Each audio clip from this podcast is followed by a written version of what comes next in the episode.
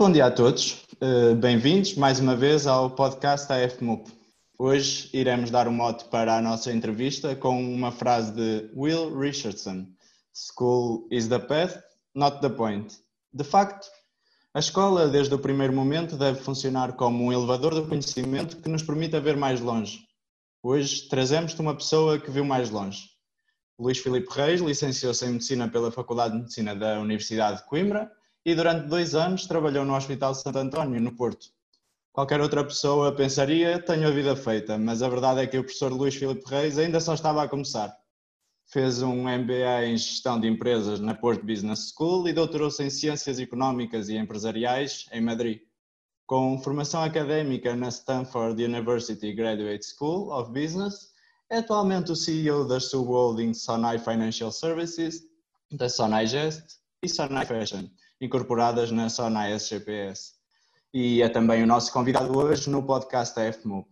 Muito boa tarde, professor. Antes de mais, e em nome da FMUP, quero agradecer por ter aceito o convite para participar neste podcast. O Dr. Luís Filipe Reis é uma referência para qualquer estudante de como a escola nos abre efetivamente portas. Um exemplo de que a nossa área de formação não tem de estar intimamente relacionada com a nossa área de trabalho. Conte-nos um pouco do seu percurso, desde aluno de medicina, passando pelo percurso na indústria farmacêutica até chegar ao holding pessoal do engenheiro Belmir de Azevedo. Bom, boa tarde outra vez e, e, muito obrigado pelo convite. Eu tenho sempre muito gosto em, em, tentar partilhar alguma da minha experiência e do que foi a minha vida com, com, com, com as pessoas que me questionam sobre ela. Uh, uh, devo dizer que não, não considero referência nenhuma nem, nem, nem, para, para, nenhum estudante. agora, de facto, aquilo que, que, foi verdade no meu tempo, que, que o ter passado por medicina e ter mudado de curso, na altura era muito invulgar. Hoje já não é, hoje há muitos alunos que de facto fazem aquilo que diz a, a frase do, do, princípio da entrevista, que é utilizam a escola como uma passagem, não como, como um ponto de, de chegada e um ponto de realização. Eu, eu, eu, na altura, a medicina era um curso, já, já havia uh, números clausos, e na altura era um curso que que em 99,9% dos casos as pessoas acabavam o curso e, e, e, iam exercer medicina, como aliás eu também fiz. Ehm, e, e, entrando diretamente na pergunta, fiz isso e não fiz apenas isso. Eu, eu comecei a dar aulas, comecei a dar aulas no quinto ano, fui, fui monitor de, de genética na, na, na, faculdade e comecei, aliás, um doutoramento em genética na, na Faculdade de Medicina da Universidade de Coimbra, que, que deixei a meio, já, já bastante tarde. E, e, e comecei aí a, a, lecionar, aliás ainda hoje uh, leciono. E nunca deixei, nunca deixei de dar aulas, um, só que dei-as primeiro na Faculdade de Medicina e hoje dou na Faculdade de Economia, na altura na Faculdade de Medicina de, de, de Coimbra, hoje na Faculdade de Economia do Porto, aí bem pertinho da, da do Hospital São João.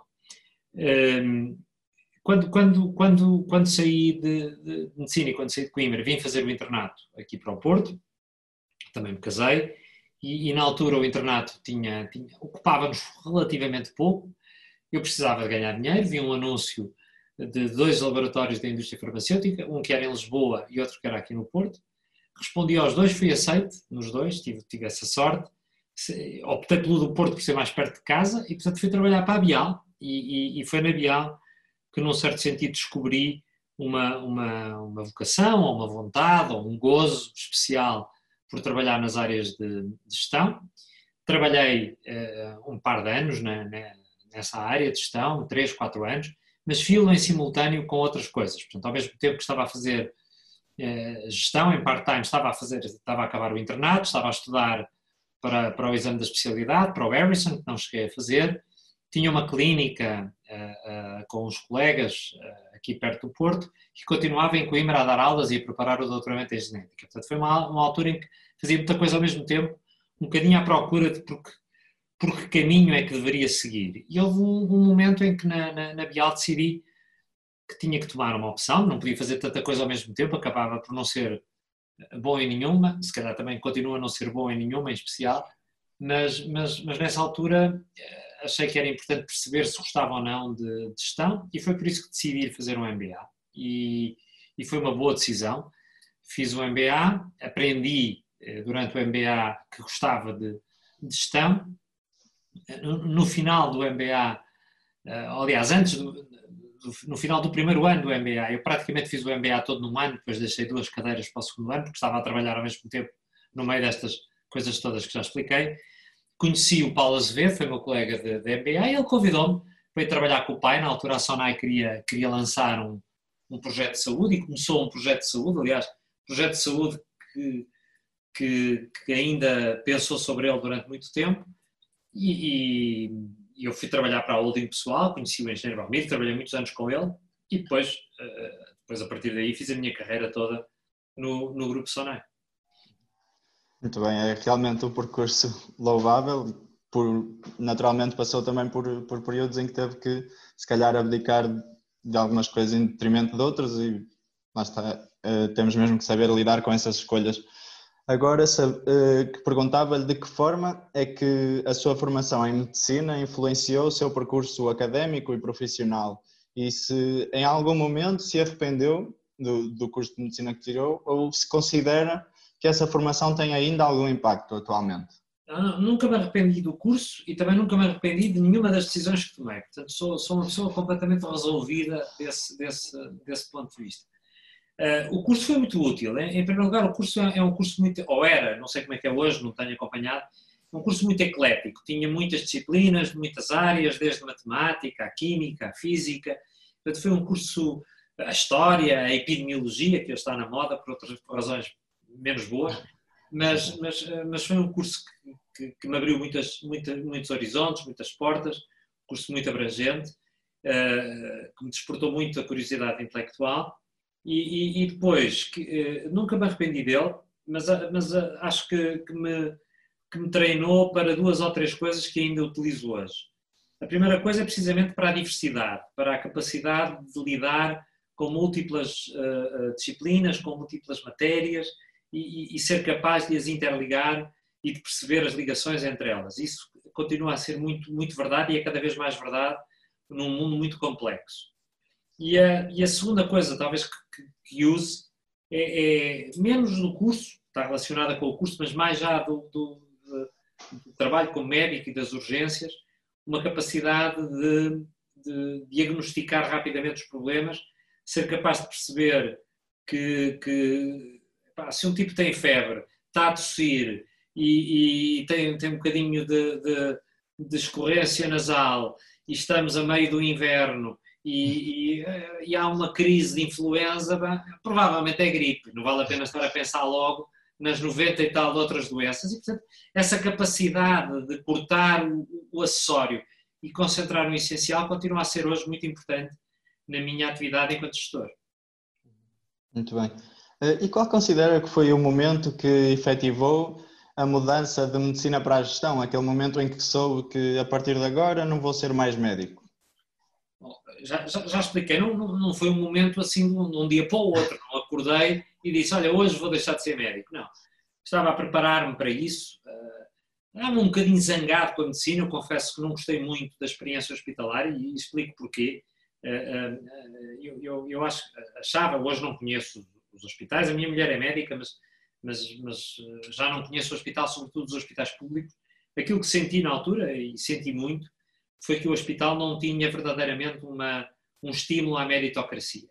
A carreira profissional não estimulava o mérito, era uma carreira profissional que estimulava mais uma certa, um certo seguidismo, um certo dizer que sim ao chefe, uma, uma, uma, certa lógica de não criar ondas, de, de tentar eh, passar despercebido, Uh, ah, um, e, e, eu não gostava disso, fui um bocadinho rebelde e, portanto, não gostei dessa parte. Uh, não gostei da grande confusão que eram os, os hospitais, uh, não gostei da falta de recursos, não, não gostei da falta de organização, não gostei de uma certa lógica. Lembro-me muito bem que, que, que, nós falávamos entre colegas. Ah, hoje foi uma boa urgência. Uma boa urgência é quando não havia doentes, portanto, o oposto de, de daquilo que, que, que é um bom dia de vendas numa loja, por exemplo. E, e, e to, to, toda essa lógica de funcionamento do Sistema Nacional de Saúde deixou-me muito marcado e, e, eu não gostava, de, de facto, daquele ambiente. Se tivesse sido noutro país, noutro contexto, noutro enquadramento, tenho quase a certeza que não teria abandonado a, a medicina, mas como digo, não, não, não me arrependo, não me arrependo uh, minimamente. Agora, quando mudei foi quando fiz o MBA e quando percebi que tinha jeito para a gestão, tinha uma carreira na gestão, tinha convites na área da gestão e pronto, e mudei, mudei de forma completamente tranquila, completamente resolvida e, e não me arrependo de forma alguma. As minhas avós nunca aceitaram, sempre, sempre me criticaram, mas, mas, mas só isso. Muito bem. Uh, Disse-me que, que na altura fez, a, fez o MBA, ou optou por fazer o MBA por, por vontade própria, ou seja, muitas das vezes acaba por ir fazer um MBA quem é incentivado pela, pela empresa onde está incluído. Uh, no seu caso, não, ou seja, resolveu que deveria apostar na sua formação dessa forma, estou certo? Completamente. Foi, foi aliás, até à, à revelia da empresa. O, o, o meu, o meu chefe, na altura, que era o diretor de marketing, eh, tinha-se candidatado no ano anterior e tinha sido recusado. Eu não sabia muito bem o que era o MBA, portanto fui lá à escola, perguntei o que era e tal, lá me explicaram, tinha um exame, eu não tinha muito tempo para estudar para o exame e não estudei. Aliás, nem fiz o exame todo por completo porque tinham batizado no mesmo dia, não liguei muito àquilo. Acabei por não ter assim uma nota brilhante, mas, mas entrei.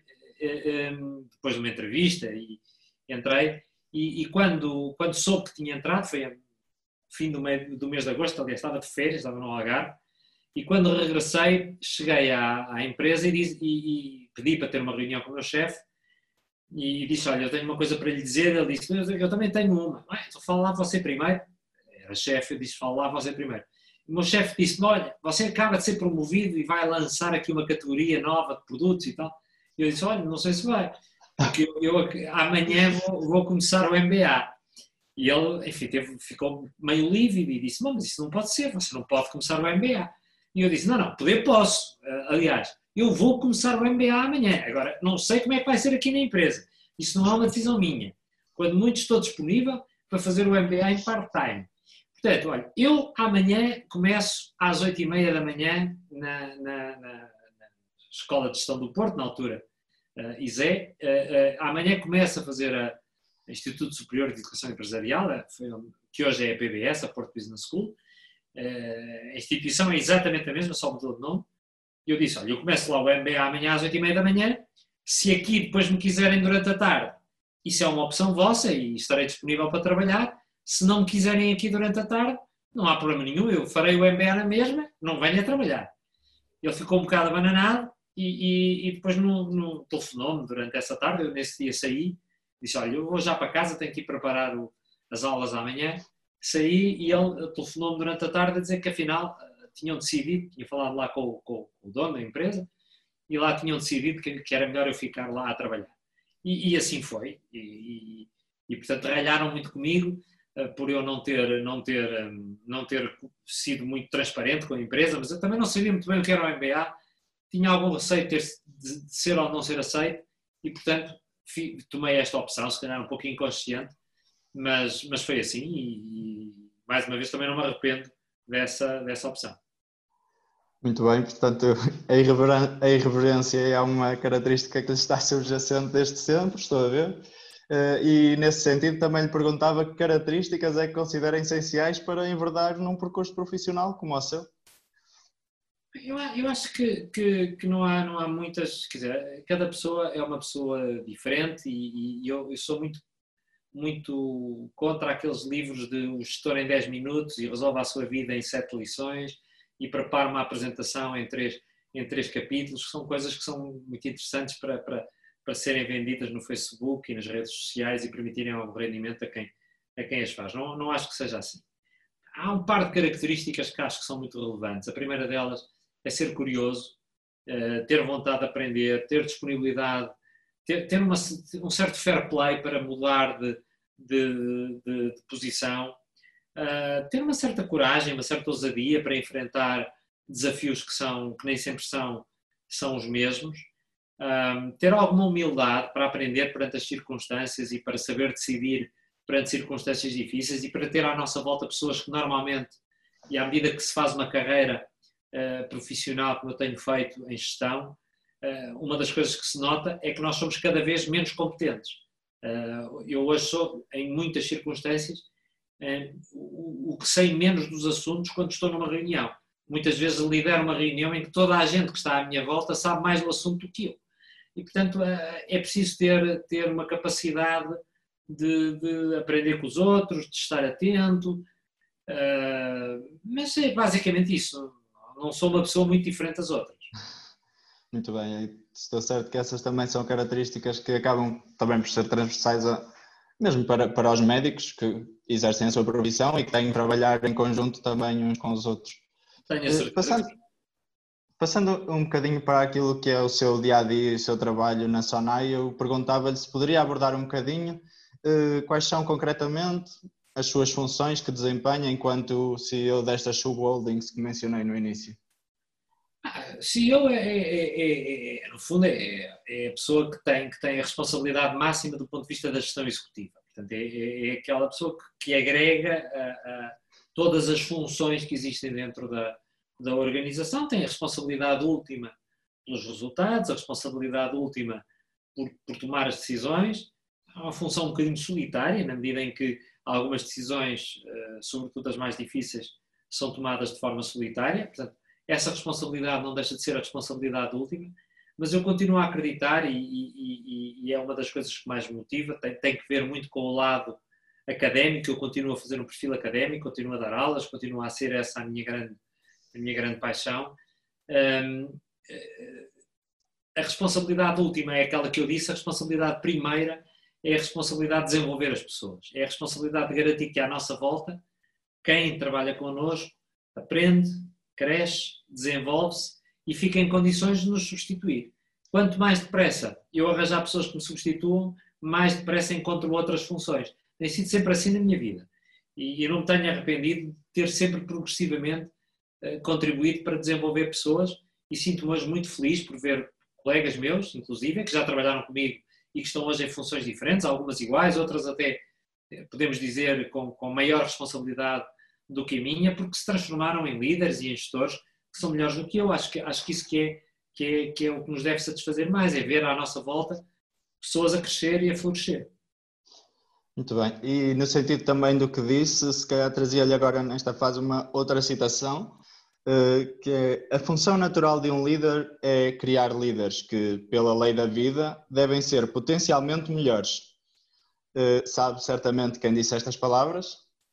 Eh, eu imagino que sim, deve, deve ter sido o Balbino, não sei se foi, se foi ele, ele dizia isto muitas vezes. Eu, eu, eu, numa entrevista minha há uns anos, disse uma coisa muito parecida. Disse que, que gostava, gostava das pessoas que trabalhavam comigo, gostava que elas crescessem e, sobretudo, gostava daquelas que me chamavam estúpido. Ou seja, aquelas que chegavam a um ponto em que eram tão melhores do que eu, que me, que me punham em causa as minhas decisões, chamavam estúpido no sentido de, de, de, de, demonstrarem que aquilo que eu estava a dizer, ou que aquilo que eu estava a decidir, ou que aquilo que eu estava a fazer, não estava correto. E, portanto, que tinham não apenas a capacidade, mas também a coragem e, e, e, e também a capacidade de relação comigo, e isso também depende de mim, para, para me contrariarem e para me ajudarem nessa, nessa contrariedade a tomar uma melhor uh, decisão e a crescer como, como pessoa, como gestor e como, e como líder. Muito bem. Uh, agora perguntava-lhe, se calhar, numa perspectiva mais pessoal, se equaciona em algum momento no futuro voltar a estar ligado à área da saúde.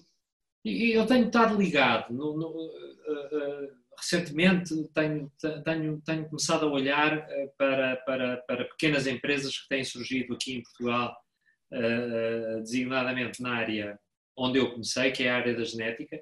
Tenho estado ligado e, e não só equaciono, como procuro neste momento estou muito ocupado e não, não, é, não, não tenho muito tempo para isso, mas, mas tenciono e estou, estou, estou ativamente empenhado em tentar encontrar oportunidades para juntar aquilo que acho que são competências relativamente únicas. Porque se é possível pegar num médico e formá-lo em gestão, eu acho que o oposto é extraordinariamente difícil. Pegar num gestor e formá-lo em medicina, acho que é uma coisa que deve ser uh, altamente uh, uh, delicada. E, e, eu tenho competências de base que não esqueci, até porque, porque é, a formação é, é, de facto eclética, mas é uma formação que nos molda a maneira de pensar e, e que nos dá bases muito, muito definitivas sobre matérias fundamentais, como são a biologia, como são a genética, como são a, a, a química, etc. E eu, eu, tenho hoje olhado muito para, para a evolução uh, fantástica que está a acontecer ao nível da genética que é a minha área, a área onde eu comecei na área médica, tenho olhado muito para coisas que eu faço na área da tecnologia, na área da computação, na área da inteligência artificial. Tenho olhado também para as minhas competências, algumas delas a ter na área da gestão, e acho que neste triângulo entre genética, tecnologia, inteligência artificial e gestão, sou capaz de encontrar de novo oportunidades para, para acrescentar valor e, portanto, não, não, não só não descarto, como estou disponível e procuro essas oportunidades. Muito bem. Eh, e voltando um bocadinho àquilo que é a sua, a sua ação atualmente, eu também perguntava como é que, pronto, esta é uma questão à qual não podemos fugir, eh, como é que a pandemia de Covid-19 tem influenciado a sua atividade e a atividade das empresas que, que gera?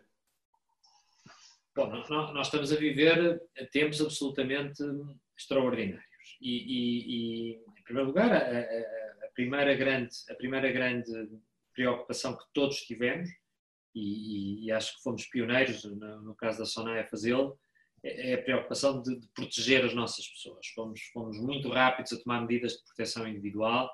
Uh, uh, nas minhas duas divisões até o momento, e estamos a falar para aí de 2.500, 3.000 pessoas, não, 3.500, quase 4.000 pessoas, né, não, não, não temos até agora nenhum caso, e, estamos a falar de pessoas em muitos continentes, em, obviamente mais em Portugal e em Espanha, mas temos muitas em Itália, temos, temos várias noutros, noutros, na China, temos noutros sítios, e, e, nas que trabalham nas divisões que eu, que eu, que eu coordeno, não, não há nenhum caso. Uh, uh, há alguns casos noutras divisões da SONAI, muito poucos, uh, sobretudo no continente, porque são pessoas mais expostas, mas são muito, muito poucos.